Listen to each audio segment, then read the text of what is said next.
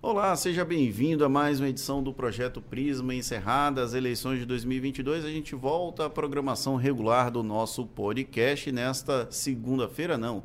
Hoje é terça-feira, dia 4 de outubro de 2022, um dia meio atípico para o nosso projeto, mas foi para dar um fôlego para que os nossos convidados conseguissem respirar depois do primeiro turno das eleições. Nesta terça-feira, quem participa comigo é o querido Anderson Ramos, em sua estreia aqui no Projeto Prisma. Seja bem-vindo, Anderson. Obrigado, Fernando. É, geralmente eu fico aqui atrás das câmeras. Hoje estou fazendo minha estreia aqui no Prisma. Obrigado pela oportunidade de estar conversando aqui com a deputada.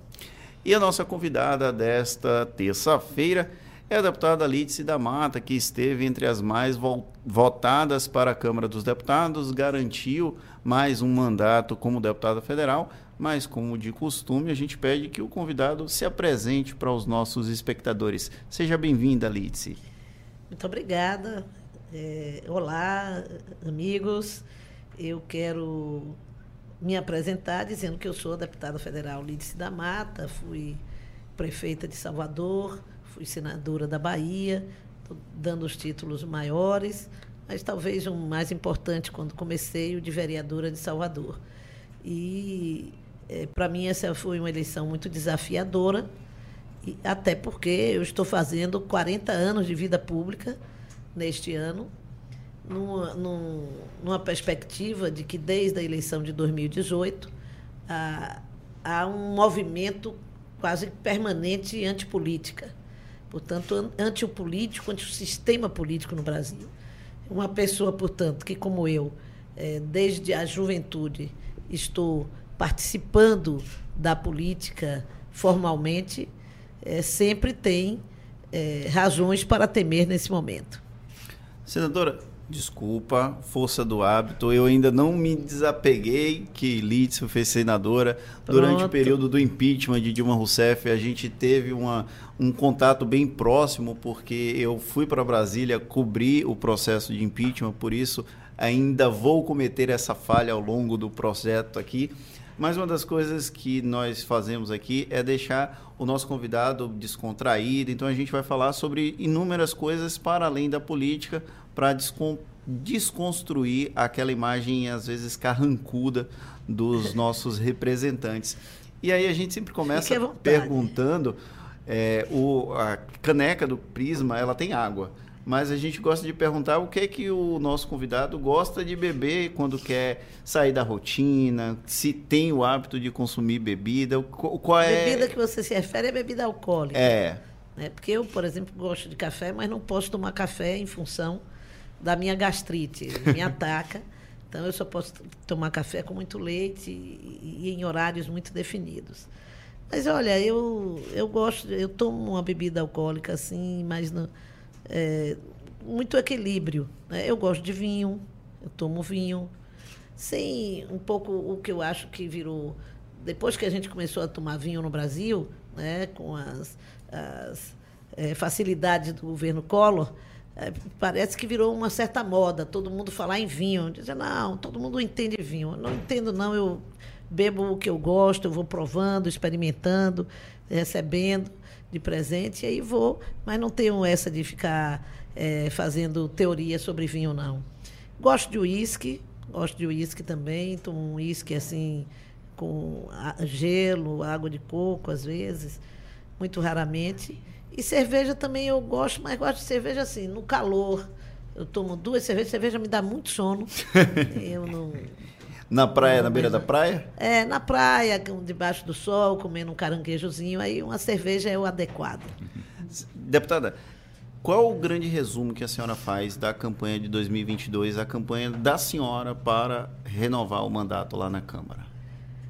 Olha, o grande desafio meu, vocês sabem que acompanham a política, foi é, estar fora da federação e ter condição de construir uma chapa que pudesse responder o desafio de eleger um deputado federal pelo partido, no caso eu, com um coeficiente de 180 mil votos. Na verdade, o coeficiente, inclusive, aumentou pelo, pelo número de candidatos que nós tivemos mais 200 candidatos a deputado federal e pela presença, principalmente pela presença nas urnas. Aumentou, diferente das eleições passadas, essa eleição teve pouca abstenção. Muita gente foi votar. E aí o coeficiente cresce. Cresceu para deputado estadual, de 110 para 120. Isso foi o que nos tirou, a, infelizmente, o mandato de Fabíola e cresceu de federal para 190. Mesmo assim, há uma, há uma regra de aproximação de 80% que o partido consegue entrar. Então, ficaria mais ou menos entre 180 e 190, e nós conseguimos fazer 194 mil votos na legenda do PSB. Essa foi uma grande conquista do partido, é, um grande feito. Eu também aumentei a minha votação, saí de 104 e alguma coisa para 112 e alguma coisa, né, o que é um incremento de votos importantíssimo nesse momento para o processo eleitoral, para a conquista dessa vitória de eleitoral, de, de alcance da nossa legenda. Especialmente em Salvador, que eu conseguir crescer uns 4 a 5 mil votos, o que foi muito importante também. A senhora teve entre os mais, mais votados, os mais votados aqui de Salvador. A isso segunda alguma... mais votada, a primeira isso... da oposição do governo. Isso né, quer dizer que isso habilita base... a Litse para outros voos, por exemplo, em 2024? Litse ensaiou ser candidata à prefeitura já em 2016, em 2020. É, é possível 2024? Tudo é possível, né? Depois que a gente ganhar a eleição com Lula e com Jerônimo. Aí a gente pensa em tudo. E é claro que o PSB, estando fora da, da federação, vai ter necessidade de apresentar muitas candidaturas a prefeito, que será a única vantagem que nós teremos. Né? Então, certamente, nós vamos analisar todas as hipóteses. Tem o fato aí de Fabiola ser também uma pessoa muito presente em Salvador, é, apesar de ter caído um pouco sua votação em Salvador, isso não corresponde ao prestígio, à, à presença dela na cidade. Ela começou a carreira política como vereadora, como vereadora aqui na capital baiana, né? É, e foi a mais votada do partido. Qual a avaliação que a senhora faz do desempenho geral dos políticos de esquerda? A gente teve uma retração, principalmente na Câmara dos Deputados, da esquerda como um todo e a ascensão da direita e da extrema direita. Nesse contexto, qual a avaliação que a senhora faz? Principalmente o, a Câmara foi é, houve uma evolução da extrema direita, mas o Senado é quase foi para mim é bastante assustador, inclusive a composição do Senado. Olha, é, mas é, foi também uma coisa estratégica montada pelo pelo governo federal. Ele fez diversas declarações dizendo que ia defender o voto útil no Senado. Então, ele foi para os estados, viu qual era o, o, seu candidato preferencial na frente da, da, da sua base e operou para tirar voto de um e passar para outro. E conseguiu, em, em, muitos lugares, fazer isso. Né? Eu acho que, é, apesar disso tudo que você registra, é, uma coisa é um ímpeto de chegada. Depois você vai vendo as mudanças. Aconteceu agora com Bolsonaro, no início de Bolsonaro. Você tinha uma, uma, a, é, uma bancada governista extremamente raivosa, que foi baixando o tom, baixando o tom, até se submeter ao, ao centrão, uhum. ao centrão, objetivamente, lá na casa. E tem, tem que negociar, não, não adianta ficar. É, uma oposição também pode é, dificultar um governo, uma oposição é, combativa. Então, eu acho que, no caso do que aconteceu na, na Câmara nesse período, eu acho que nós temos, sim, uma. Um, tivemos uma vitória do ponto de vista de votos e conquistamos cadeiras importantes na Câmara dos Deputados. Nós não, não podemos esquecer a vitória de Bolos, em São Paulo, com mais de um milhão de votos, destronando totalmente uh, o bolsonarismo né, em São Paulo como campeão de voto, inclusive o seu próprio filho. É, nós tivemos a vitória de Tabata, com mais de 300 mil votos, no caso do PSB, uma vitória importante. Né?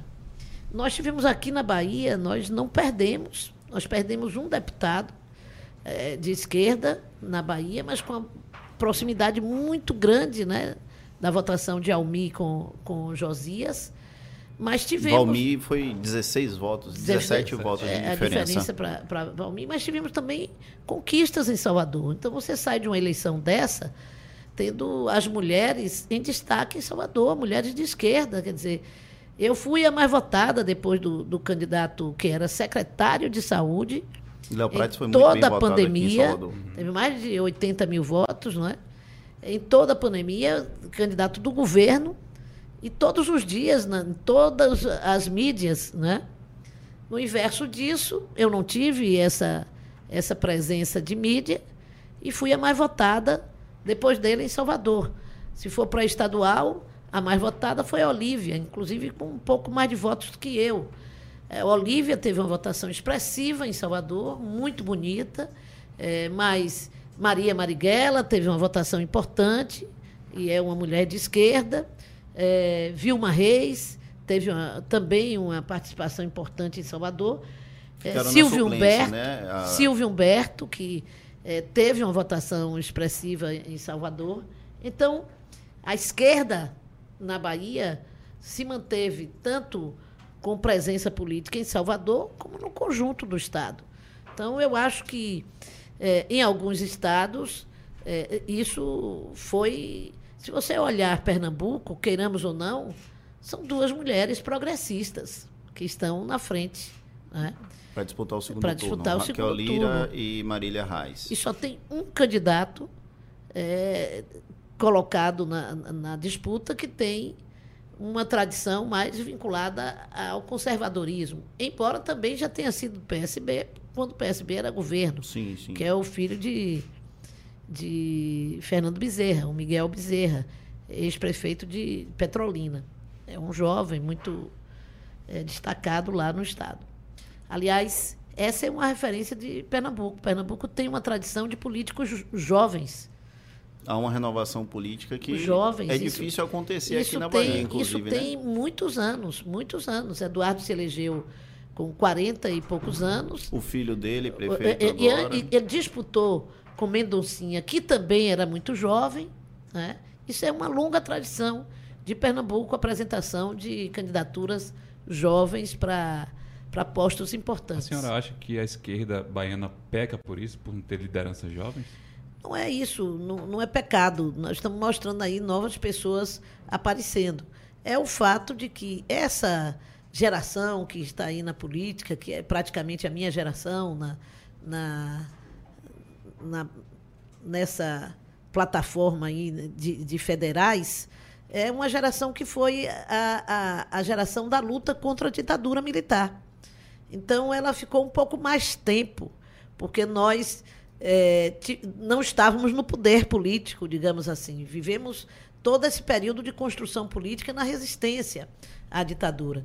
E que depois tem o quê? Tem 16 anos que chegaram ah, se você for olhar os da direita, quantos anos estão no poder, pega os deputados que são historicamente vão de um lado para o outro e você vê que é um largo tempo que está no, no, no, governo. Né? Há, há, uma renovação, digamos assim, etária, um pouco maior do lado de, de ACM Neto, em função dele ter estado na prefeitura e organizado ali uma, uma geração de amigos em torno dele, mais ou menos da mesma idade mas que só é, infelizmente, só é jovem na idade. Né? Na cabeça não tem apresentado ideias novas, nem mesmo para a cidade. São poucas e raras ideias novas. Mas a gente vê, não apenas na, no PSB, mas partidos como o PT, uma dificuldade grande de formação de novas lideranças. Sim. Esse é um dos grandes desafios desses Sim, partidos? É um grande desafio da política, desses partidos em particular. Por quê? Porque os nossos partidos é, não são partidos que a, a, a renovação política se dá de maneira patriarcal, familiar. É?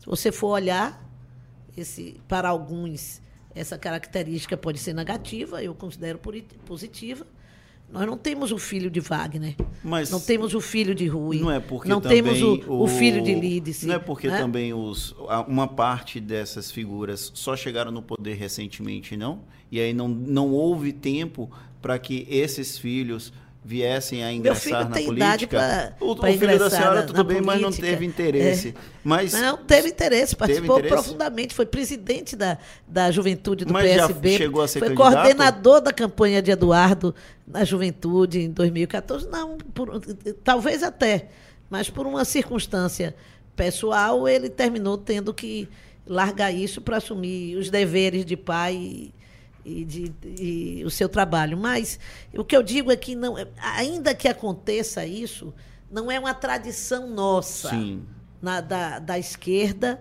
essa, esse passar bastão familiar.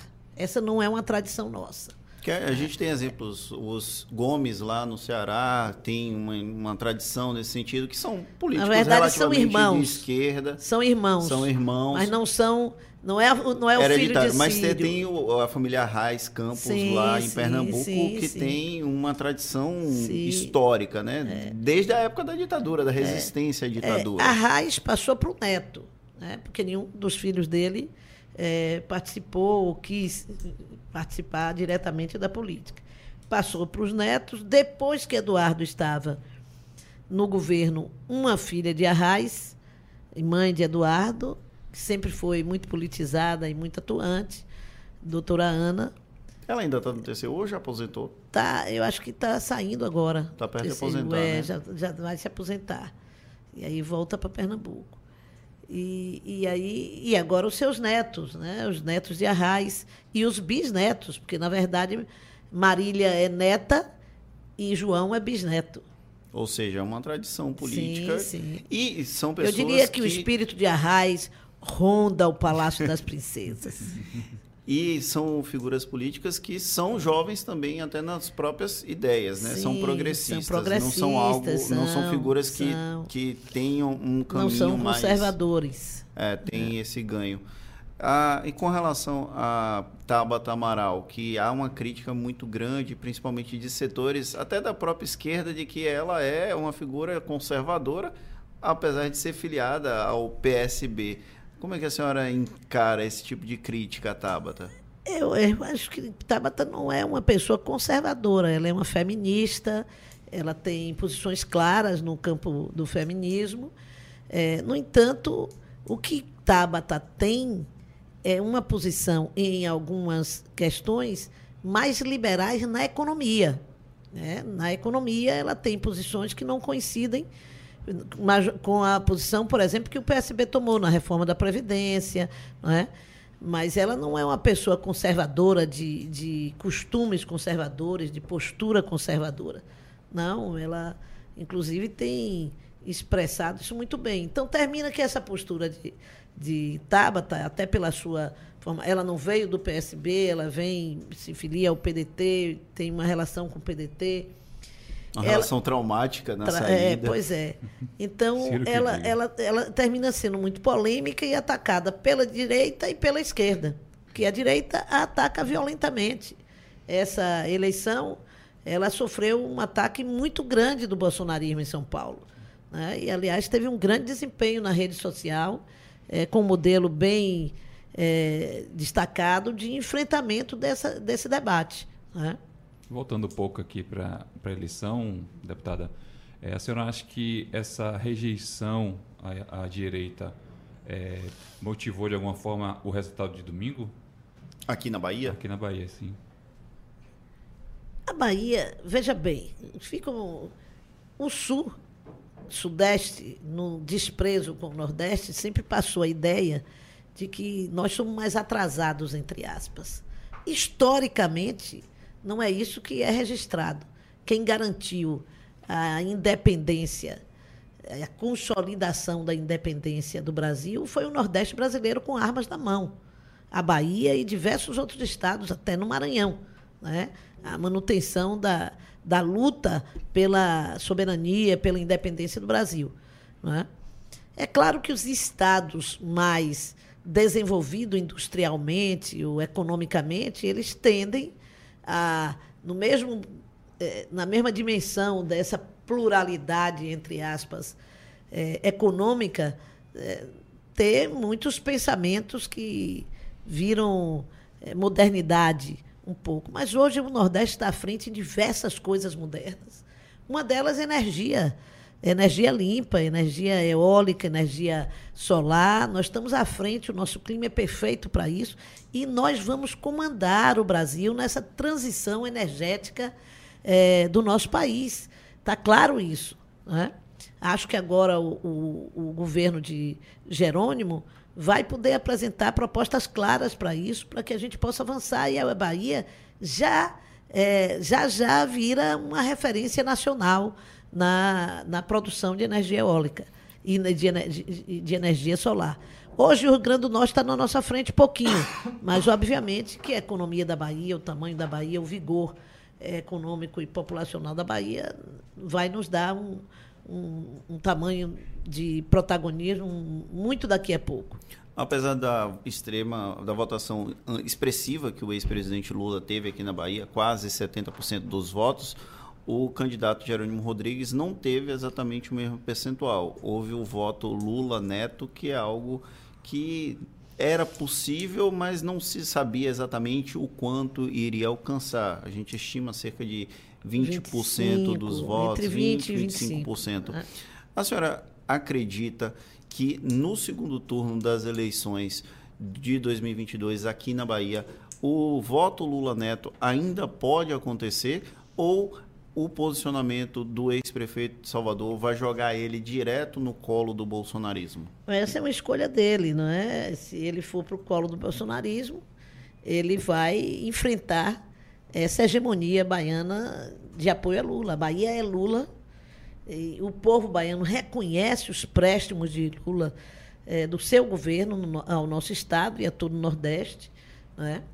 É, a, a, a, atitude de, de, de, Bolsonaro, de Bolsonaro e seus aliados é cada vez mais agressiva com a Bahia e com os baianos. Aliás, os baianos foram citados no debate de Bolsonaro umas duas vezes. Isso é coisa dos baianos, inclusive. de forma pejorativa. Né? E o povo baiano não vai se render a isso. Né? A Bahia não, não come esse reggae. Nós vamos né, para uma posição de, de oposição. Agora, do ponto de vista, Lula precisa ampliar a votação onde ele já foi bem votado e tentar segurar, por exemplo, Minas Gerais, Rio de Janeiro, São Paulo, que são estados cruciais. Para ele ampliar o voto aqui na Bahia, ele precisa que a Semineto não necessariamente faça campanha para Bolsonaro. Estrategicamente para a esquerda, aqui na Bahia e no Brasil como um todo, o ideal não seria um Assemineto em cima do muro? Pode ser. Agora, a definição é, objetiva é que o eleitor cada vez mais vai identificar Lula com Jerônimo. Né? Isso vai. tanto faz. Tanto faz, né? o famoso tanto faz. É, virou um mote de campanha, né? É, competência do marketing. É, é sem dúvida, é, essa a Semineto está naquela situação da escolha de Sofia, né? É uma escolha, é uma escolha filosófica, né? Porque se ele pender também para o outro lado, vai ser muito ruim. Então, eu acho que ele vai precisar definir. Ele seguiu a linha do ACM velho, que em eleições sempre se manteve meio em cima do muro nas eleições nacionais. Né? Chegou a votar em Lula no segundo turno. Em 2002. Em 2002, quando Lula ganhou. Sentiram a força de Lula. Ele apoiou Ciro no primeiro turno, estava adversário de. estava brigado com Fernando Henrique.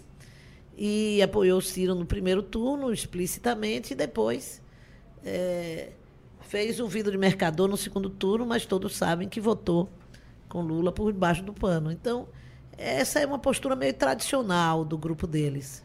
A senhora citou aqui nos bastidores antes a questão do PSDB. A senhora foi eleita aqui, prefeita de Salvador, pelo PSDB, saiu, tem muito tempo do partido, mas fica a imagem de um partido que foi grande e que hoje foi reduzido a quase nada a senhora que participou do, do, do PSDB, PSDB, no passado? Acabou, enquanto estrutura, enquanto. Acabou totalmente. O PSDB surge na Constituinte numa, num rompimento do, interno do MDB com Quécia. É, sustentado em, em figuras muito destacadas da política nacional e levantando a bandeira da ética na política. Era Covas, era Fernando Henrique Cardoso, eram inclusive o Campinas. É, Campinas é, como cidade que recebe uma universidade importante, né? É, então cheia de intelectuais e de repente ela vai, ele vai sendo corroído após o governo de, de Fernando Henrique, é, ele vai sendo cada dia menos identificado com suas proposições históricas, né? É, e, e eu vi essa legislatura que está se acabando, o PSDB, assim, era massa de manobra, foi uma massa de manobra do, do bolsonarismo. Não votou contra, não estou inventando coisa. Vão lá e olhem como o PSDB votou em relação ao governo Bolsonaro. E vai ver que votou contra coisas que eram tradição do PSDB, históricas, legados até como a lei de responsabilidade fiscal, entre aspas, era um legado do PSDB e que foi contrariada por, por medidas provisórias de Fernando Henrique, por, por posições do, de Fernando Henrique, não, do governo Bolsonaro, sem pestanejar. Virou um partido governista.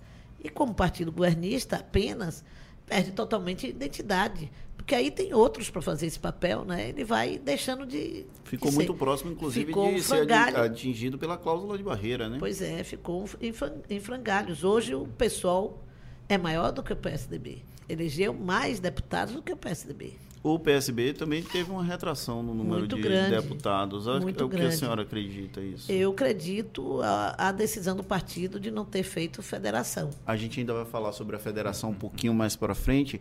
Aqui no projeto Prisma a gente usa fotos ou desculpa, imagens e frases de pessoas públicas relacionadas aos convidados para a gente trazer temas e trazer algum tipo de assunto diferente. Então vou pedir para Paulo Vitor Nadal colocar a primeira frase, que é da própria Lídice da Mata, Ai, sobre 2018 ainda. Pessoalmente, acho que a minha retirada da chapa é injustificável. A senhora era candidata a senadora, à reeleição, e aí foi defenestrada da chapa por uma decisão que passou principalmente pelo governador Rui Costa. Esse assunto já é foi superado, e aí eu vou emendar e vou perguntar Rui Costa errou em alguns momentos da condução política dele? Olha, ninguém é perfeito, gente. Todo mundo erra. Né? E nenhum governo é mais perfeito ainda. Eu tenho muito respeito pelo governador Rui Costa, debito a ele, é, acredito a ele, aliás, uma, essa vitória de, de Jerônimo na estratégia de crescimento Lula-Jerônimo, mas também no prestígio dele é, pessoal como governador com mais com 85% de aprovação no Estado. Então, é óbvio, mas, mas todo mundo erra.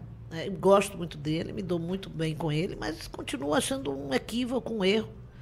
É ter tirado uma mulher de esquerda da chapa majoritária. Acho um erro. Alguém me perguntou recentemente: ah, e agora você acha que é obrigação ter sempre uma mulher na chapa do Senado? Quando tem dois, acho sim. Tenho nenhuma é, dúvida disso. Tenho nenhuma dúvida disso. Que tem dois cargos, um é, de Senado, um deve ser de mulher. Um deve ser de mulher. Temos tantas mulheres na política, por que, que não podemos ter uma senadora?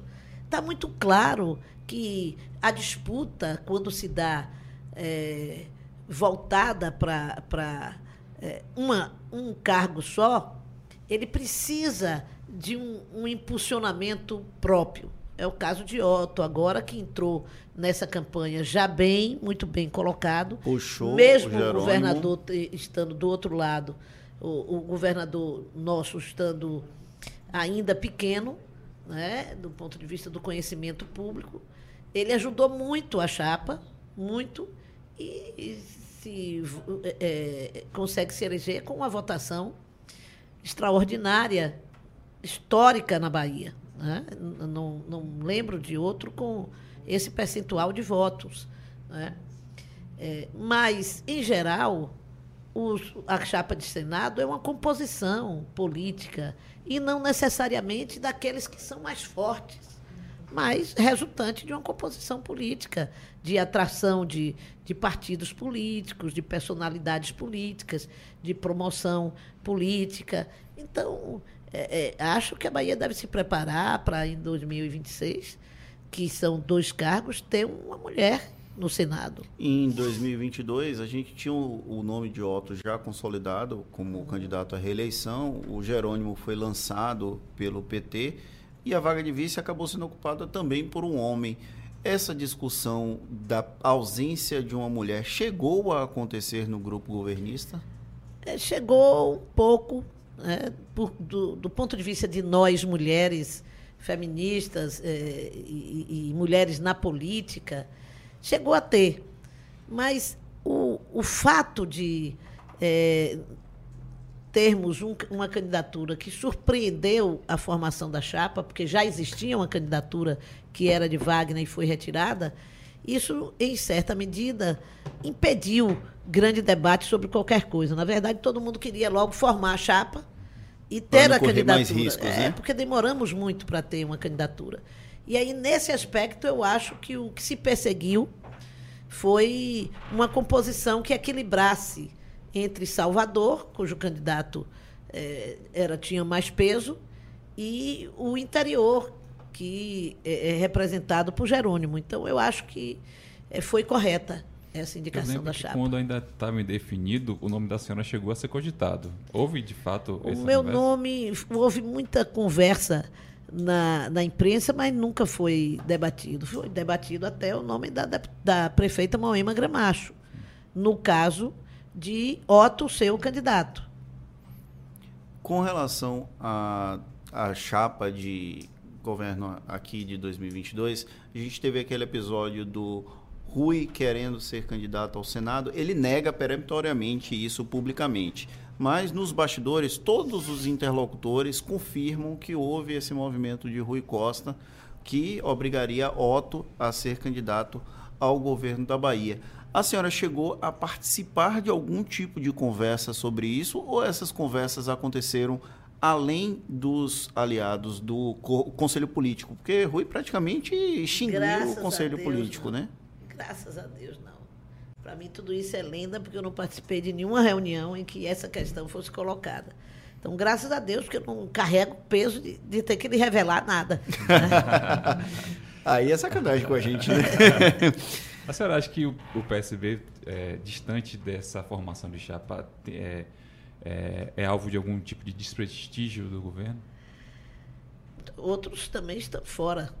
Nós até chegamos, Otto chegou a me pedir um nome agora de mulher para compor a segunda vice.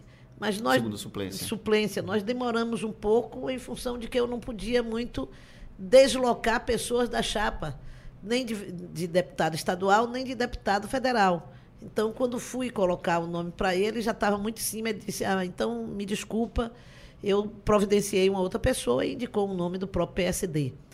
Então, é, nós tivemos esse convite, o PCdoB estava disputando claramente a, a suplência de, de Otto. E tanto o PCdoB como o PSB já estão na suplência. Né?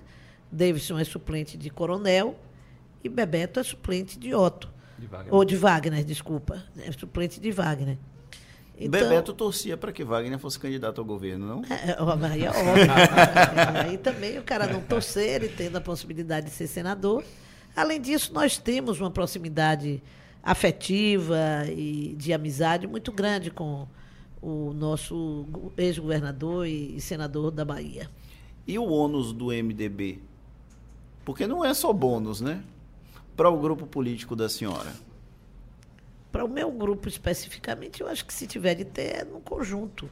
Né? O meu especificamente não tem, não teve nenhum registro de que alguém se afastasse do nosso partido por conta dessa aliança geral, não, não houve. É uma, uma aliança pragmática do ponto de vista político, a senhora avalia assim? É pragmática e necessária. Basta ver agora no Brasil, né? Nós fomos atrás do voto de Simone Tebet É, o MDB continua sendo, foi um, um partido que se desorganizou muito, perdeu muito, muito, né? Até a última eleição ainda era a legenda que mais elegia prefeitos. Né? Durante tantos anos de luta contra a ditadura, ele marcou muito a memória do povo brasileiro. O imaginário popular. É, o imaginário popular, mesmo com todas as mudanças, né? E, e eu acho que talvez o, o MDB agora possa ressurgir.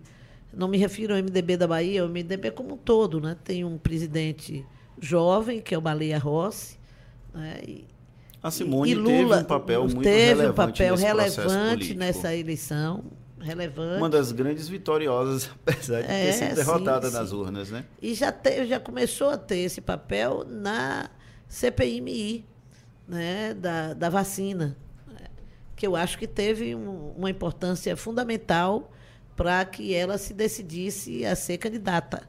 O papel dela foi é, é importante, reconhecido. A senhora chegou a conviver quatro anos com ela no Senado, sim, né? Sim, me dou muito bem com ela. Como foi esse processo das mulheres no pós-impeachment de Dilma Rousseff? A Simone foi a favor do é, processo de impeachment. Foi difícil, né? foi difícil. Nós tínhamos uma relação mais próxima antes do impeachment de Dilma e o pós-impeachment afastou muito o bloco de mulheres, né? Depois eu saí do Senado, Vanessa também saiu, Glaze também saiu, que éramos as principais senadoras da esquerda. Né?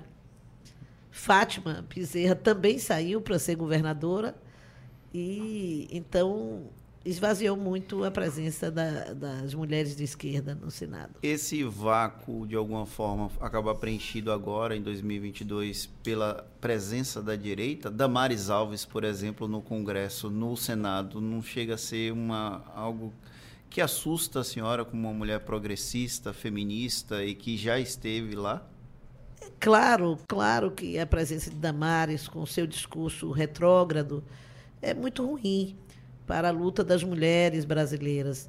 Mas eu acho que é, tudo isso, como eu lhe disse, começa assim, depois tem que mudar, porque há uma opinião pública a ser respeitada. E há um movimento de mulheres na rua, organizado, articulado, que cresce. Né?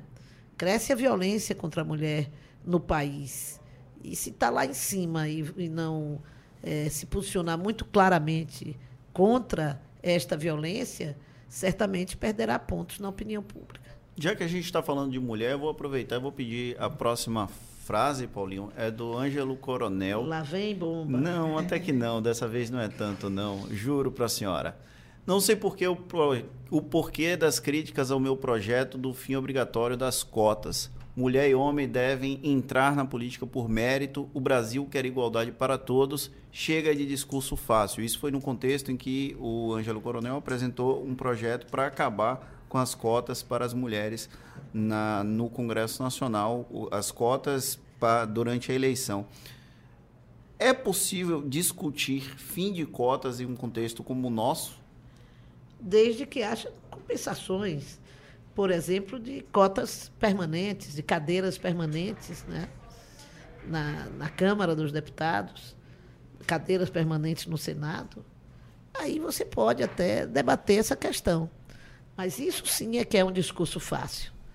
Você dizer que a, a, a presença no, no, na eleição é uma questão de mérito, pelo amor de Deus, minha gente, isso não existe. O, a, o, a eleição é representatividade. Representatividade não tem a ver com mérito. Que mérito é esse? A não ser que seja o mérito de ganhar a eleição. Né? Então, e, e, se ganha eleição como? De acordo com as regras que estejam. Se as regras determinam uma cota, tem mérito quem ganha pela cota. O que se tentou dizer, alguns tentaram dizer, é que as mulheres não tinham voto, mas recuaram logo depois que fizeram as contas e viram a expressiva votação de todas as mulheres que estavam lá. Então, isso não existe. Né? Isso não existe. Se a mulher está lá, é porque alcançou um patamar de votos que é para homens e mulheres. Então, não é isso. Quando a mulher pretende uma cota, e é uma cota. E por que tanta dificuldade de se realizar a cota no Brasil? Eu sou presidente de partido, eu sei que é difícil fazer a cota de mulheres. Não é fácil, não. Porque as mulheres não têm engajamento por conta das circunstâncias é claro, do machismo estrutural. Porque né? nunca foi estimulado o machismo estrutural. Na eleição de 2018, teve partidos na nossa coligação que não tinham uma mulher para apresentar. Nós preenchemos a cota porque estávamos na coligação com as mulheres do PCdoB, do PT, do PSB, para cumprir a cota inteira de outros partidos. Né? Então, inclusive isso, os partidos tradicionais têm uma dificuldade muito grande de botar a cota. Se você for analisar, terminam botando as mulheres dos, do, dos deputados, dos governadores, e dessa forma é que vão expressando a participação das mulheres. Aí isso existe até uma certa polêmica no movimento feminista quanto a isso, no movimento de mulheres quanto a isso, mas eu sou daquelas que não renego a participação destas pessoas por serem mulheres de políticos. É, é o caminho que se encontrou. É o caminho que se encontrou. É o caminho disponível. É né? disponível e que se apresenta. E muitas mulheres importantes que foram boas deputadas, inclusive com muita adesão à pauta das mulheres, vieram por esse caminho de serem filhas de políticos, de serem. Simone Tebet é filha de um grande político, de um grande senador. Então, se isso. É, quando é homem, pode. Não há olha, questão olha, de demérito. Olha, né? olha os, os filhos e netos da política tradicional. Então, quando é mulher se reage, não pode ser. A Bahia, deputada, elegeu a sua maior bancada feminina na Câmara nessa, nessa eleição agora. É, mas ainda assim só foram cinco deputadas. Né? A gente no viu, universo de 39. É, a gente viu uma oscilação aí desde a redemocratização, mas o número ainda é muito baixo. baixo o que a senhora a acha que precisa fazer para mudar essa realidade? Quer dizer, a gente cresceu um pouquinho, veja um pouquinho. De porque 4 nós somos, para 5. É, nós somos 39, um, um, o 10% seria 4 por aproximação, né? E, e crescemos para 5. Veja, que absurdo. Sendo uma, que uma Bahia com a tradição que tem de participação. E a Bahia tem uma tradição muito grande de participação. Olha a presença da, nas artes das mulheres baianas, as cantoras é, da Bahia que marcam o Brasil inteiro. A presença da mulher na Bahia se dá em todas as áreas da, da vida em sociedade e na política se restringe tanto. Né? E se for olhar, é, é, eu e Alice já estamos aí há algum tempo. Né? Alice está desde 2002 lá na é, Câmara o sexto mandato de Alice é. consecutivo, né? Mandato é, continuado praticamente, mérito enorme dela, que é uma grande deputada, mas é, um pouco é isso. Só que agora nós vamos virar esse jogo, nós vamos começar, estamos estimulando mulheres a serem prefeitas, mulheres o a PT serem... lançou nomes relativamente competitivos, mas que não deram resultado efetivo, né? Teve a Vilma Reis, Maria Marighella, Marighella e a Major Denise que ficaram Major ali Denise na suplência. E... Né? Só Ivoneide que conseguiu. Aquela... Né? Só conseguiu a Ivoneide Elisan, de é, Elisandra, é, é, Elisângela, Elisângela. Do MST, né? A Lucinha foi, foi estadual. foi estadual. É, estadual. É, mas o PT tinha já deputadas estaduais, sim, né? Sim, sim. Tradicionais. Esse era o, esse, eu acho que aí o PT está fazendo uma autocrítica. O PT estava tá sendo, tava sendo muito criticado por nunca ter, é, recentemente, nunca elegeu, fora Moema, foi a única, né? Foi a única. E aí entra naquela deputada. questão da, da esposa, né? Porque é Ivoneide de Caetano. Então, ainda tem essa questão, né? Tem que. O, teve o, empur, o empurrãozinho de Luiz Caetano para ela conquistar é, mas a cadeira. É isso que eu digo. Esse empurrão não pode impedir de se reconhecer o mérito de sua eleição. E ela é uma mulher lutadora, é uma militante que creio que vai cumprir bem a sua função lá. A gente falou sobre o Ângelo Coronel e aí em 2019, 2020 teve uma dobradinha entre Lídice e Coronel na CPMI das fake news, na CP, CPMI, CPMI, né? É, CPMI. CPMI. Que fim levou a CPMI, deputada? A CPMI foi, não foi encerrada nunca, né? Eu até propus a Coronel que nós fizéssemos uma sessão de encerramento, digamos assim, para tentar essa sessão mas terminou não, não acontecendo porque o governo não quer. O que mais ele temia era justamente que fosse adiante essa CPMI. Essa CPMI deflagrou um processo, ela em si foi muito desacreditada pela imprensa naquele momento, mas ela em si é responsável por ter deflagrado todo esse processo de debate sobre fake news no Brasil. E se deve a, a ela, inclusive, uma boa parte dessas investigações e inquéritos do Supremo Tribunal, que na CPMI, a denúncia, eu ponho mérito é, em Alexandre Frota e em Joyce Hasselman. Joyce, Joyce Hasselman. Que perderam a eleição, inclusive. É, porque é natural. Foram eleitos como bolsonaristas, Sim. como Daiane aqui. Então, vira uma questão de honra para eles derrotarem essas pessoas. Né? Mas foram pessoas com extrema coragem de enfrentar o desafio né, de mudar de lugar e passarem a defender uma posição mais democrática no país. A senhora enxerga algum legado agora nessa, nessa campanha? Assim? A senhora acha que as fake news diminuíram de 2018 para cá? Não, não é uma questão de diminuir, é uma questão de combater. O combate foi maior, foi mais intenso. A opinião pública também está mais preparada. Antigamente, na, na eleição de 2018, as pessoas não estavam preocupadas com fake news. Sofrimos, nós sofremos a Mas campanha em 2014 inteira. a gente já teve também Teve, fake news. teve. A, a Marina Silva sofreu Sim, muito, sim, sim. inclusive ataques por parte da direita e da e esquerda. da né? esquerda. Mas a marca da fake news mesmo, eh, trazendo à baila questões inexistentes, como, por exemplo, eh, que Haddad tinha jogado uma Bíblia no lixo, coisas assim absurdas que foram divulgadas e que claramente eram mentiras, eram falsas e enganou muita gente. Agora já está mais difícil, as pessoas estão mais atentas. Eh, se enganam os que querem se enganar, mas saiu uma fake news contra Lula, dizendo uma coisa, na mesma hora a campanha identifica, a- a- aciona o Tribunal Superior Eleitoral, o Tribunal Superior obriga a retirada daquela matéria. Né? Aconteceu essa semana.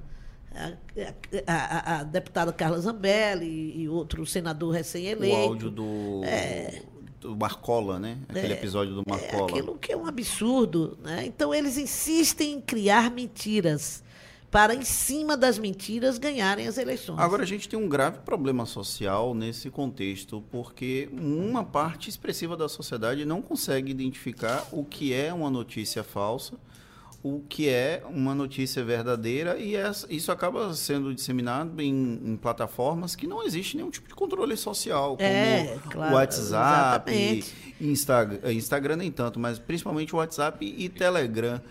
A senhora chegou a ter reuniões com os representantes dessas Sim, plataformas. sim. Eles deram algum tipo de sinalização de como podem contribuir? Olha, no início eram muito arisco, depois começaram a, a se abrir a, a partir da ação do Supremo Tribunal.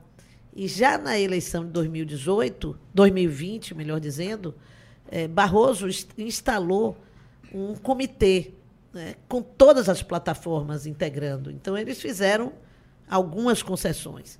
O WhatsApp é o mais difícil, porque ele é, é uma, uma rede fechada. Né? criptografada, então, cuja privacidade é, é, é o produto principal.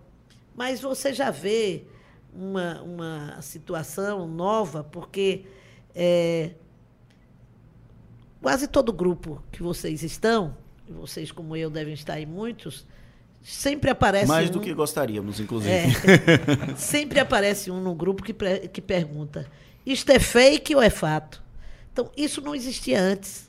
Eu, eh, recebo muito em grupos de, de família, então, amigos, grupos da família, muita gente que pergunta: Eu fiz isso esse é verdade? processo Eu de falo. doutrinação lá em 2018. Eu, inclusive, teve um tio que saiu do grupo da família por minha causa, porque eu não aguentava mais. E aí, em 2020, ele disse que se curou porque tomou cloroquina, a Covid-19. Aí eu disse, é, eu fiquei olhando pro teto e tava branco e eu me curei. Aí ele saiu do grupo, demorou quase nove meses para voltar.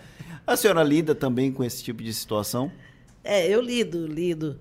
Na minha família, menos. Mas. É, é Imagina, até... alguém na família de Lídice publicando informações falsas deve tomar uma bordoada é. fácil, é. né? Não? Mas, é, na verdade, eu também saí um pouco dos grupos familiares por não ter tempo de, de responder. Então, meus irmãos participam, me informam, eu fico no grupo só menor, mas mesmo no, no anterior não, não tinha grande problema, não. É, mas é, eu sei que é um, um, grave problema. Todo mundo tem gente que briga, que sai do grupo, etc. Mas nada que não já existisse antes, viu? Que ficou como se, ah, não, eu descobri que tinha um tio assim. Não, aquele tio já existia ali, você já tinha discussões com ele, só que você evitava discutir na hora do almoço, do jantar, do aniversário é, do batizado, enfim. Mas ele sempre esteve ali. A gente ontem estava brincando porque teve uma discussão no grupo da família e as pessoas perguntaram: e aí, como é que vai ser o Natal? Escolha a faca e ah. as taças de vidro. É assim que está funcionando. A senhora tem relatos de pessoas que comentam esse tipo de situação também? Ah, claro, muitas. Né? O Brasil se dividiu política e ideologicamente. E acho que um dos problemas que existe é a gente criar uma, uma ideia de pacificação. O Brasil tem que ser pacificado mas ele tem que ser pacificado a partir de, um, de uma postura de governo, não que essas divergências deixem de existir. Elas continuarão, mas que é, haja um procedimento institucional que desestimule a violência. E eu fico com muita vontade de dizer isso, porque eu venho de uma família é, de grande tradição de debate.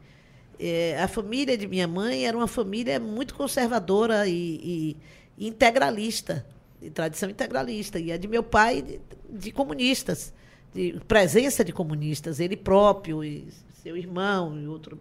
Então, e nós e a senhora sempre tínhamos muita convivência tempo, né? com, essa, com esse, esse cenário, sempre convivemos com ele, e ainda assim tivemos, na, ao longo da nossa vida, muita solidariedade. Quando meu pai foi perseguido, preso na ditadura, os seus cunhados, eh, que eram conservadores, todos foram muito solidários a ele.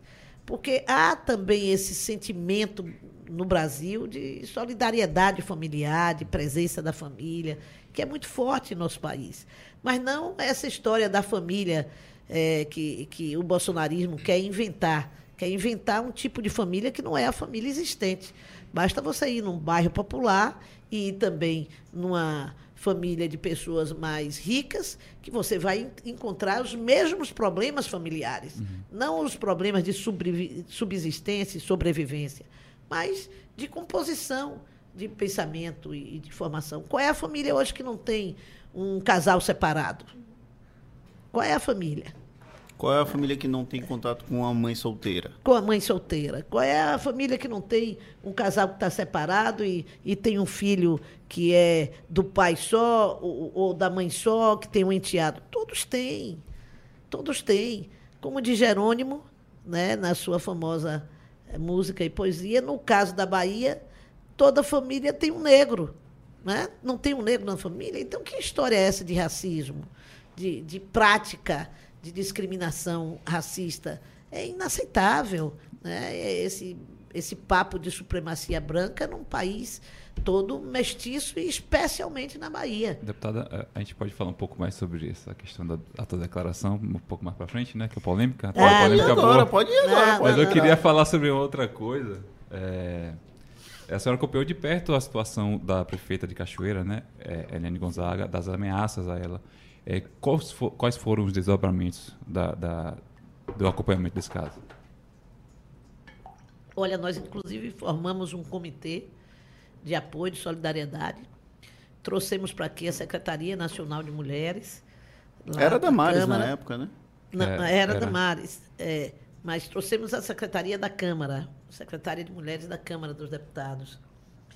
E houve uma um acompanhamento da polícia baiana que é, identificou pessoas que faziam parte daquela ameaça e identificou como uma ameaça política dirigida. Né? E sem dúvida nenhuma, isso foi uma ação da oposição a ela. Depois houve uma morte de uma sobrinha dela que se tentou juntar ao caso, mas ela, ela falou comigo diretamente e me disse que não havia relação entre uma coisa e outra. A gente vai, vai para a polêmica? Então, vai. a polêmica, candidata, é sobre a autodeclaração de Assemineto como pardo. Queria saber a opinião da senhora sobre isso, se a senhora acredita que, de alguma forma, isso tenha prejudicado a, a campanha dele. Olha, eu acho que ele não tratou bem essa questão. Basta ver a entrevista que ele deu na Rede Bahia, na rede de sua família. Né? Quando perguntado por um é, jornalista negro, se não era que ele era socialmente branco e ele reagiu. Quer dizer, o rapaz deu a saída a ele e ele reagiu nervoso. E foi isso que foi a questão central e que virou um meme nacional e internacional. Né? Que a responsabilidade foi dele de como ele reagiu à questão. É, uma boa resposta, tá vendo aí? Ela nem foi polêmica, tá vendo? Litz, Litz é uma pessoa, é uma política de fina estampa, e aí ela não entra na polêmica. A gente tenta, mas ela sai bem. Vamos é, para a última frase, Paulinho? Eu gosto de polêmica. Mas a senhora evita quando vale a polêmica. A pena, quando vale a pena. Vamos para a última, Paulinho? Há muito mais concordância entre nós. O que há são partidos com culturas diferentes que nem sempre estão preparadas para andarem eleitoralmente juntos. Carlos Siqueira, presidente nacional do PSB, no contexto da formação da federação. O PSB acabou ficando de fora da, da bendita federação eu Fé sou... pelo Brasil, esperança pelo Brasil, algo assim. Eu sou muito amiga do presidente Carlos Siqueira e respeito muito ele, é... mas acho que foi uma decisão errada. Né? Nós terminamos sem decidir de fato essa questão, que o partido estava dividido, estava, porque a federação tinha que ser decidida até maio e nós estávamos em disputas importantes e que não que só se dariam posteriormente. Um exemplo, a disputa de São Paulo entre Márcio e, e Haddad. Era impossível em maio é, ser resolvida, porque a proposta de Márcio era que fosse resolvida com duas pesquisas e não dava tempo. Não é? A disputa no Rio Grande do Sul, que terminou com a, a saída de Beto Albuquerque do, do páreo, e que ele pontuava razoavelmente bem. Então, o Beto foi para deputado? Não, ele desistiu de, de participar da, da campanha eleitoral. Então, o, o partido tinha algumas pendências eleitorais que tornava difícil para aquele momento entrar na federação. Além disto, tinha tem uma questão que mobilizou muito o debate interno, que era a forma de funcionamento da federação, porque a federação passa a se comportar como um partido só. E, e portanto, tem que ter uma regra de decisão interna. E na medida que o PT era um maior partido, um partido muito maior que os outros, a posição do PSB era de que pudesse ter independência. Na hora de decidir quem é candidato a prefeito numa cidade, como é que define? Só o PT vai decidir, o PT tem um poder maior. E o PT então, ele tem um perfil hegemônico, né? Ele entre tem outras um coisas. processo de autofagia da esquerda que, se dependesse do PT, só existiria o PT. Exatamente. Isso acaba sendo prejudicial, né? Pois é. Então, isso também era muito temido. Então, nós tentamos uma regra que pudesse haver poder de veto para as posições minoritárias. E que eu acho que é necessário mesmo dentro da coligação, dentro da, da federação. Porque a federação não é igual à coligação. A coligação anterior não tinha problema nenhum. Você unia ali para fazer. É, a, Tempo tal, de TV, a campanha e acabou. Exato, e pronto. Né? Não é o caso. Né? O caso agora é que você não vai poder. Aí o PSB tem uma vantagem em 2024, que é o, o poder e até a necessidade de ter candidaturas para disputar. Em 2022, houve prejuízo nas proporcionais por conta da ausência do PSB Muito. na federação? Muito. Aqui na Bahia, por exemplo, fariam outras cadeiras? Eu acho que sim. Eu acho que sim. Tanto é que nós fizemos na eleição passada, nós fizemos dois deputados federais na eleição passada e quatro deputados estaduais. Dessa vez fizemos dois estaduais e um federal só. Então eu acho que sim. Eu sou uma defensora, uma intransigente até da federação. Eu fui a única, talvez uma da, das únicas é, políticas do PSB que votei contra o fim da coligação, ainda no Senado, porque isso não foi votado na Câmara, quando eu estava na Câmara.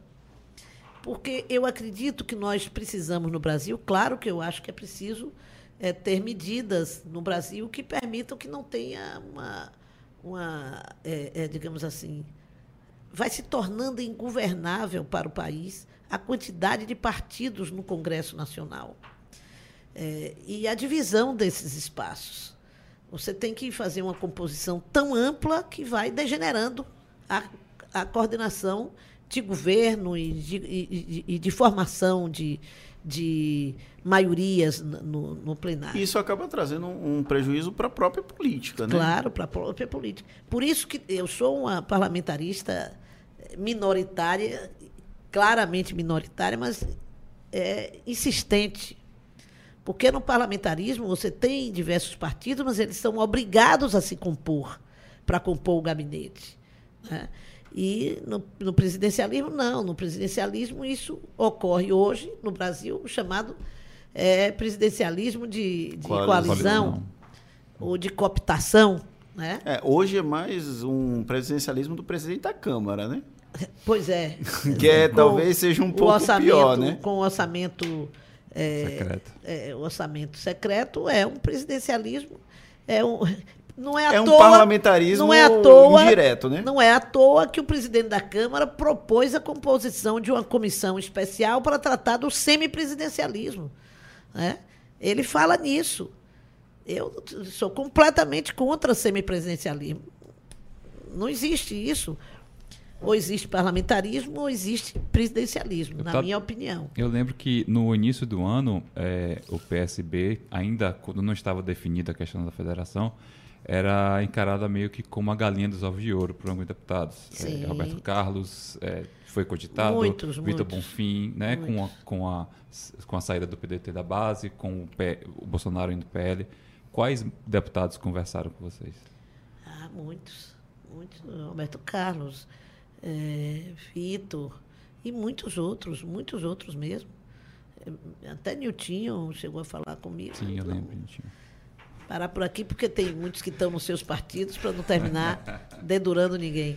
Até peço desculpas a eles. A senhora acredita que aqui na Bahia a gente tem pelo menos algum tipo de freio a essas forças conservadoras? Porque a gente tem um resultado que até então não existia. Nós temos pelo menos três figuras ligadas ao conservador, duas figuras na Câmara dos Deputados, a Roberta Roma e o capitão Alden pelo PL. Nós temos quatro deputados estaduais pelo PL, mais ligados ao bolsonarismo, mas que não existiam no passado, não existiam em 2018. A gente teve a Daiane Pimentel, que quase que na sequência do governo acabou rompendo formalmente. A Bahia e o Nordeste funcionam como uma espécie de freio para essas forças da extrema-direita? Estão funcionando, né? O resultado das eleições seguidas tem demonstrado isso. E eu acho que isso viva o Nordeste. Viva o pensamento do Nordeste, viva o povo do Nordeste, que nós possamos ter essa tradição democrática tão marcante na, na participação política do Nordeste. A senhora está na Câmara, a, vai para o oitavo, o segundo mandato consecutivo, depois de ter oito anos no Senado, já tinha sido deputada federal antes. Conviveu com xenofobia dentro do Congresso Nacional? Olha, a Constituinte foi um momento muito singular, porque ela revelou muitas coisas assim. Mas é, logo que nós chegamos na Câmara, nesse governo de Bolsonaro, em 2018, né, nós encontramos um parlamento estranho. parlamento muito estranho, um parlamento que agredia nordestino, um parlamento que gritava, que ameaçava é, deputados e deputadas pelos corredores. Isso não é a tradição do parlamento brasileiro. Isso não tem nada a ver com o parlamento brasileiro. E quem for nesse ritmo, eu acho que tem pouco, pouco sucesso no caminho. Agrada aos seus durante seis meses, depois tem que voltar atrás. Basta você pegar a trajetória de todos aqueles que entraram lá. Todos aqueles. Porque eles vão ter que negociar as posições de governo. Tem uma hora que o governo não, não tem como, como não negociar. Né? Na reforma da Previdência, o governo tem voto para esmagar a posição da oposição. Não foi assim. Teve que negociar, voltar atrás, porque tem opinião pública, porque o povo, quando tem os seus interesses atingidos, também se movimenta, também se mobiliza. Então, é, eu acho, eu, como já sou uma deputada com alguma experiência, é, acho engraçado a posição de alguns que acham que vão chegar na Câmara e vão é, conduzir as coisas fora do tom que o parlamento exige. Tem alguma figura que a surpreendeu nesse último, nessa última legislatura, que surpreendeu positivamente e negativamente? Olha, é, eu acho que Joyce me surpreendeu, porque ela chegou no comando, como ela dizia, é, como mulher conservadora, e ela se manteve assim, ela tem muita, é, digamos assim, coerência no seu pensamento, mas ela rompeu com muita coragem. Ela rompeu com muita coragem. E eu acho que ela, a partir daí, me surpreendeu muito positivamente. E negativamente? Alguém conseguiu surpreendê-la? Ah. Fica difícil listar, né? É, aí a lista é grande. Vamos tratar de cinema, de carnaval, qualquer coisa aí. Vamos... Futebol, futebol não, que é. Você tem mais alguma pergunta polêmica no ou a gente futebol, pode ir eu nem, parte? eu nem. Tá A vendo que eu não sou Bahia, né? polêmica no futebol? Eu torço pelo Bahia, não, não polemizo com ninguém. Olha Pronto, uma só. polêmica do Bahia. É Benitani. Já foi mesmo cotado para ser prefeito de Salvador? Ah, ou obviamente alguma que sim. Isso eu não Pelo posso PSB? negar. Isso eu não posso negar. Né? Foi pública, foi conversado com o governador, conversou comigo, claro que foi. Pelo PSB. Pelo PSB. E que E outros partidos também. Por que ele não deu a conversar certo? com muitos outros. Porque ele não, não, não quis, ele não quis largar o Bahia naquele momento. era para ter acho- largado o Bahia naquele momento? Não Como podia. torcedora do Bahia. Como torcedora no Bahia, naquele momento ele, ele era bom que ele ficasse. Atualmente eu tenho dúvida. Tem um repórter aqui, Lula Bonfim, que ele fica bem chateado quando a gente fala do Esporte Clube Bahia, justamente por conta da presidência. Senhora- Embora agora essa posição dele aí, que é extremamente polêmica da venda do Bahia, mas ao mesmo tempo dá salva financeiramente. né? Eu estive num movimento que eh, dizia da necessidade da gente separar os times de futebol da política, porque estava havendo também um exagero no Brasil. Todo presidente de time se aproveita da paixão do brasileiro pelo futebol para se colocar no parlamento e, e lá não representa apenas interesses dos times. né? A gente teve passa por lá, exemplos, Pois é, assim. passa por lá os interesses de toda a sociedade em diversos assuntos. E o pobre do torcedor de futebol fica achando lá, não, ele está representando o Bahia, está representando o Bahia, está representando Vitória, não está representando o Flamengo, está representando os interesses dele. Né? É um problema para a senhora muitos políticos defenderem os próprios interesses em detrimento aos interesses coletivos? Claro, é um problema. Eu acho, no entanto, que o político ele tem que dizer sua opinião diante das coisas, ser transparente. Porque o eleitor, eu acho que eu sou o suficiente para que o meu eleitor saiba o que eu penso. Tanto que isso se expressa, mesmo que um eleitor, eh, digamos assim, possa dizer, não, eu não voto em Lula, mas voto em Lídice. Aí é um critério que o eleitor usa o seu, para definir o seu voto. Mas ele sabe o que eu penso. Ele sabe de que lado eu estou. Ele sabe de que maneira eu me comporto. Isso é importante. Agora a gente vai para a última parte daqui do nosso projeto Prisma, que é justamente a parte mais relaxante, uma parte mais é, eu ainda não tinha visto essa parte. Tudo que você me disse que ia ter essas partes não chegou. Não, aqui. não, não. Aí, aí, agora a gente vai para a parte que pergunta para o nosso convidado quais são os hobbies, o que, é que ele gosta de fazer quando não está fazendo política. Rapaz, eu gosto de fazer tanta coisa. O problema é ter tempo. Primeiro, atualmente, eu gosto de ficar com meus netos. São quantos é, netos? São dois. Uma menina e um menino. Então, eu gosto de ficar com os meus netos. É, família, nós temos pouco tempo, então, quando tem, é bom estar. Mas eu gosto de. Eu adoro ir para o cinema. Isso é uma coisa que eu não faço há pelo menos um ano, desde no início, desde, desde que saiu da pandemia, eu fui no cinema, acho que uma vez só. É, porque depois entrou a campanha e aí não deu mais. Mas estou com muita saudade de ir ao cinema. Tem um filme muito bom que eu recomendo que é A Mulher Rei, com ah, Viola Davis. Estou querendo muito ir assistir. Assistir, é sensacional. Muito, vale muito, a pena, muito. então, você que está ouvindo. É, já, já tentei é, é, superar isso assistindo filme de streaming na, na TV, mas não é a mesma coisa nunca. Né? Eu quero ir para o cinema. Gosto de ler, gosto de ter livros. Né? Meu, meu avô vendia livros e isso. Tem algum favorito? De, de autor? Livro ah, ou autor? Ah, livros, eu estou agora fazendo a tag do livro, né? Então eu recebo por mês livros e comecei a ler. E dá tempo de autores, ler? Não, agora na campanha não. Antes eu li é, autores é, africanos que estão me encantando como, como primeiro como história, como conhecimento, como você é, se deparar com a realidade da África que é tão misteriosa para nós é, brasileiros, né? E ao mesmo tempo tão próxima. É um então, perto que é distante, né? Mas é um continente inteiro com muitas influências, né?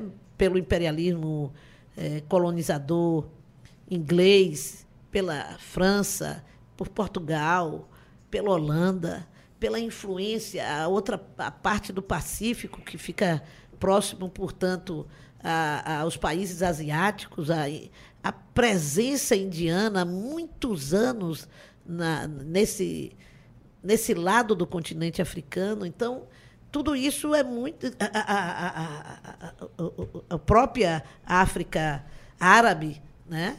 A influência árabe, moura na África. Então, é de uma riqueza aquele continente extraordinária. Qual foi o último livro que a senhora leu? Foi o de um autor do Quênia, que eu não, não ainda não aprendi a, de a qual pronunciar o nome. o nome. Eu posso fotografar e mandar para você, mas é bem. Mas muito encantador. Depois eu fui ver que ele já foi premiado internacionalmente, acho que chegou até a ganhar um Nobel de Literatura. A senhora falou de filmes, tem algum favorito?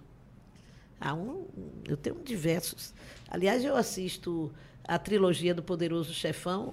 Já devo ter assistido umas 50 vezes e toda vez que passar eu paro para ouvir. Só aquela, aquela trilha sonora é, é extraordinária, né? Aquilo é um é. clássico. Eu cheguei a trazer ele aqui, eu, eu, acho que não, eu trouxe só os mais da cultura pop, mas... E o pior é que eu tenho, ainda a gente teve ainda a fase dos, dos filmes no, no o DVD no ou DVD, VHS? Né? No, v, no VHS, mas não, principalmente no DVD. Eu tenho um Blu-ray do eu tenho, Poderoso eu Chefão. eu tenho ainda lá em Brasília assim uma estante cheia de, de, de, filmes. Tem um filme que eu amo, que é um filme maravilhoso da, da, da Segunda Guerra Mundial, que agora eu não estou lembrando o nome, mas é um filme sobre os, os atiradores especiais, os snipes, né?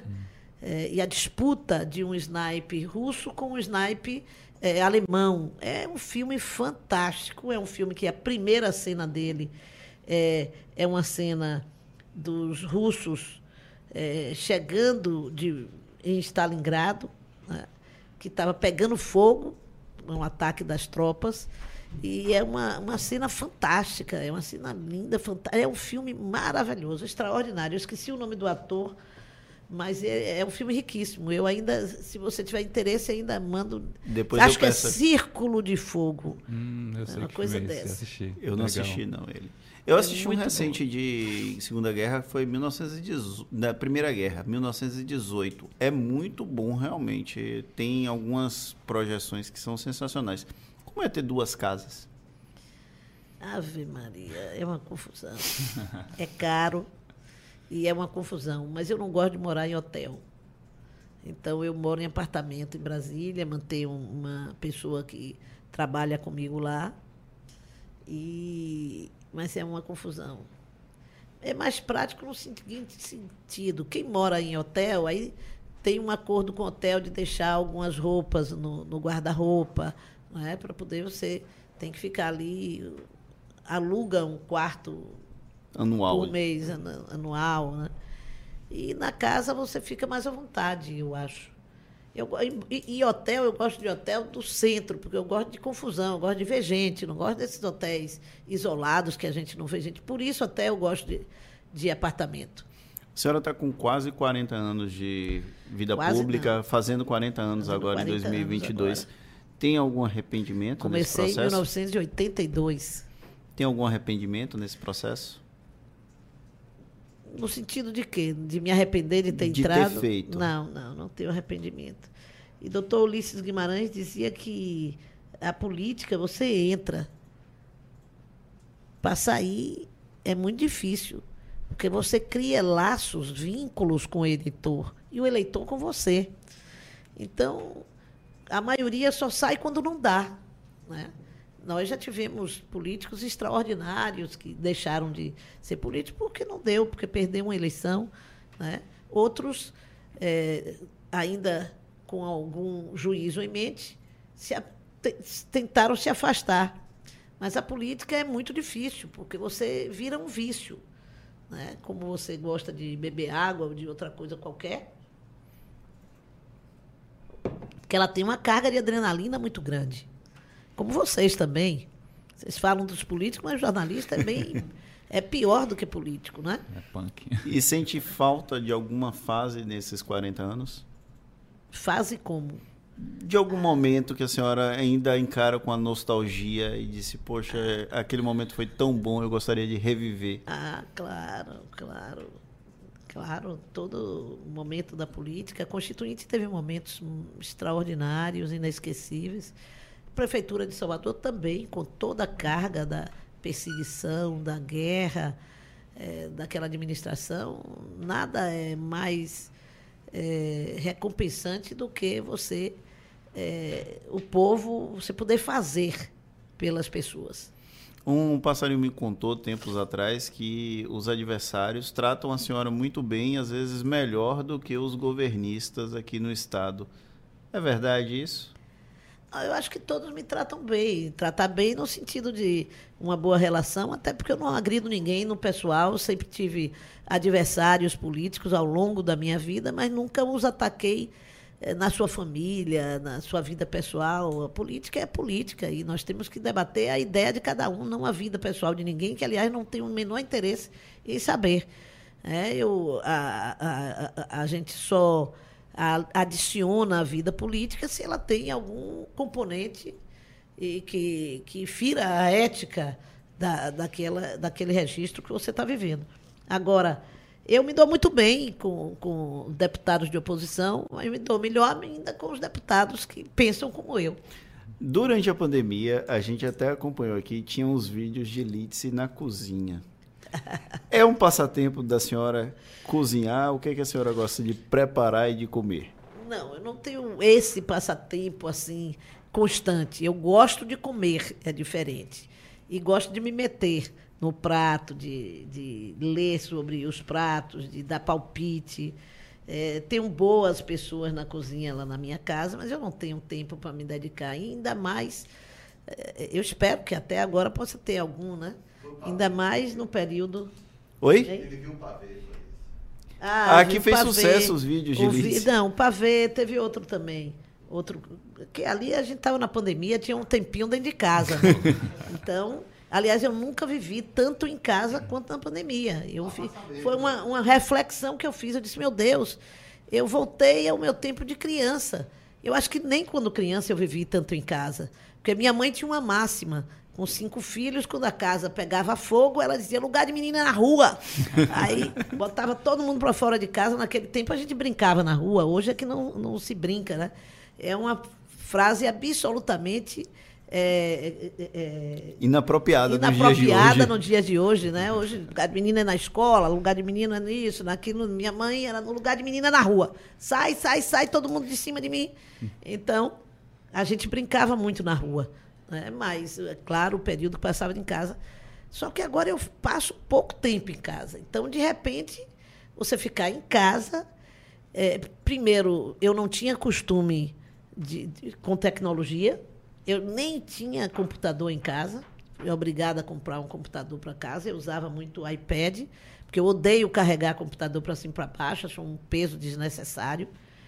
E tive que começar, tive que aprender toda essa tecnologia. A Câmara desenvolveu uma tecnologia própria e de voto, disso, daquilo. Tudo passou a ser pela internet. Então era muito cansativo para mim aquilo. E a gente sentava, no início sentava nove horas da manhã em cima, na frente da tela, é, e ia sair 11 horas da noite. Você trabalhava 12 horas em frente à tela. Foi muito exaustivo, muito exaustivo. É, e aí eu emagreci 6 quilos nisso, porque eu não aguentava aquilo, me fazia muita falta o, o contato pessoal. E foi o caminho inverso de boa parte da, da população na pandemia, né? Que todo mundo engordou aqui. É, Para você ver como eu, eu gosto de gente. Abrindo só um parêntese aqui, para lembrar o nome do filme, de fato, é Círculo de Fogo, e o atirador soviético é interpretado por Jude Law.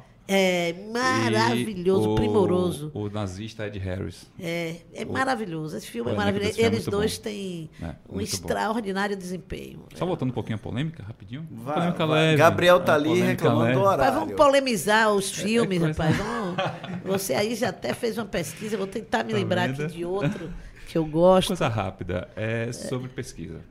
É, eu conversei com um petista na semana passada e ele estava convicto, ele acertou inclusive, de que a, a eleição ia para o segundo turno, a eleição estadual. Ele falou que as pesquisas não conseguem adentrar alguns, é, algumas regiões mais, mais distantes da Bahia, algumas regiões rurais, algumas cidades mais distantes. É, a senhora acha que, de fato, isso é, é um, é um fator para que essas, as pesquisas tenham não vou dizer errado, né? A pesquisa é uma situação de momento, né? Mas é. ela já demonstrava um aumento de, de Jerônimo e, um, e, um, e uma, é, uma queda de, de Neto. Mas o, qual a sua análise em relação a essas pesquisas? Primeiro que eu quero destacar aqui, é, todos os baianos da política destacam, e eu não posso deixar de destacar, a capacidade de análise da situação política da Bahia do senador Jacques Wagner. Ele começou essa eleição dizendo que nós íamos ganhar a eleição, que nós íamos chegar ganhando, que essa era a tradição, que mesmo com o período de desconhecimento de Jerônimo, isso ia ser superado pelo, pelo período de televisão. E o medo nosso, na verdade, era de que os prazos são diferentes dessa eleição. Eu acho que nós temos que mudar. Uma eleição em 45 dias é muito pouco para o eleitor se relacionar com o voto. Acho muito pouco mesmo. É, e, e, acho, e, e, Wagner acreditou nisso desde o início, como acreditou na sua campanha e como acreditou na de Rui. Então, esse é um destaque a ser feito. Né? Ah, nós nos acreditávamos, mas nos dividíamos entre os que achavam que ia dar segundo turno e, e, com Jerônimo na frente e os outros que achavam que realmente, como Wagner, ia dar é, no primeiro turno. E por muito pouco não deu. Por muito pouco. Então, Wagner tinha razão. Né? Sobre a polêmica das pesquisas, eu acho que com o tempo, com muito pequeno de, no processo eleitoral, as pesquisas resolveram é, diminuir o tempo, os, os, os é, institutos de pesquisa, e diminuíram e mudaram as metodologias. As pesquisas deixaram de ser presenciais e passaram a ser pesquisas por telefone. E aí, queira ou não, por telefone, deixa regiões de fora. O próprio, a própria Datafolha registrou que no último período 35% dos entrevistados já demonstravam é, dificuldade em responder a pergunta de quem era o presidente da República, ou seja, estavam tensos com a declaração do presidente da República. Então, isso por si só já punha um alarme nessa discussão. Né? Mas me parece que a pesquisa que mais acertou foi justamente essa de nova tecnologia, que é essa do Atlas. Né? Como é o nome? Atlas Intel. Intel. Porque ela, ela adquiriu uma tecnologia totalmente nova, porque ela não trabalha com um a um, ela trabalha com algoritmos, né? E, e aí dá uma tonteira na cabeça de todo mundo, mas foi quem mais se aproximou, tanto nacionalmente como aqui na Bahia. Então, alertem-se os institutos de pesquisa, porque novos métodos e novas, eh, principalmente tecnologia, está surgindo para medir a opinião. Bom, como já houve a sinalização daqui da assessoria, a deputada Lídice da Mata tem outros compromissos nesta terça-feira. Eu queria encerrar eu o Tem uma reunião com a desta... chapa majoritária agora, com todos os deputados eleitos. Já, já vou avisar até para a redação ligar para ela depois para ver se ela solta alguma coisa. queria ah, agradecer. vai ser tudo público. Queria agradecer a presença do Anderson aqui conosco. Valeu, Fernando. Muito bom participar aqui. Espero vir mais vezes. Anderson, da próxima vez vamos conversar mais sobre cinema. né? deixar Fernando. E agradecer. Porque ele é viciado em política. Sim. Você viu que ele disse que ia é, relaxar, não sei o quê, não me fez pergunta de outra coisa que não fosse política. Olha, eu ele perguntei é um de viciado. filme. Ah, faltou, é um sabe o quê? Faltou uma coisa que a gente perguntou para todo mundo aqui. Hobby. Qual é a playlist? Ah, eu gosto de andar de bicicleta de... também. Qual é a playlist de Lídice da Mata? O que, ah, é que ela ouve? Minha play... Ah, é muito vasta. E eu ganhei na pandemia, um, ah, uma coisa curiosa, eu ganhei na pandemia de uma amiga é, que se mudou e aí mudou a decoração da casa, etc. E se livrou de 300 é, é, vinis e me deu com móvel e tudo. Então é uma delícia. Foi uma coisa que eu. Eu recém adquiri um, um, um, vinil. Você, recém adquiri, não, roubei de meu pai. Se você visse, você disse que viu meus, meus Instagrams, você deve ver muitos deles no domingo. Eu ponho na vitrola com o disco tocando, o disco naquele sentido mesmo, do long play, na radiola, né? e, e, e tem clássicos clássico dos Beatles, maravilhosos, de rock, muita coisa boa, da MP, de Caetano, de Gil. É, Qual o gênero que a senhora boa, mais gosta? Muita, eu, gosto, eu gosto de música popular brasileira, eu gosto de samba, gosto muito de samba, gosto de rock, é da minha geração. Eu sou de uma geração diferente de vocês. Vocês gostam e gostam. E acho, claro que a gente vai. Aqui é a cara do garoto que adora rock. Ele rock, veste rock, camisa de rock toda semana. É esse povo de cabeça antiga, né? Tá Agradecer a presença da deputada Lídice da Mata, que achou um tempinho para bater um papo com a gente aqui no Projeto Prisma. Muitíssimo obrigado e espero que em breve a gente volte a se falar. Vamos, espero que vitoriosos. No meu caso, vitoriosa com a eleição de Jerônimo e a eleição de Lula, que, que é uma eleição decisiva para o Brasil se reconstruir. É, então a gente fica por aqui. O projeto Prisma fica encerrado nesta terça-feira. Lembrando que na próxima semana a gente volta para o dia normal, segunda-feira, às 16 horas. O áudio fica disponível nas principais plataformas de streaming em até 24 horas depois do encerramento do projeto Prisma. Muitíssimo obrigado para quem acompanhou a gente. Um grande abraço e até a semana que vem.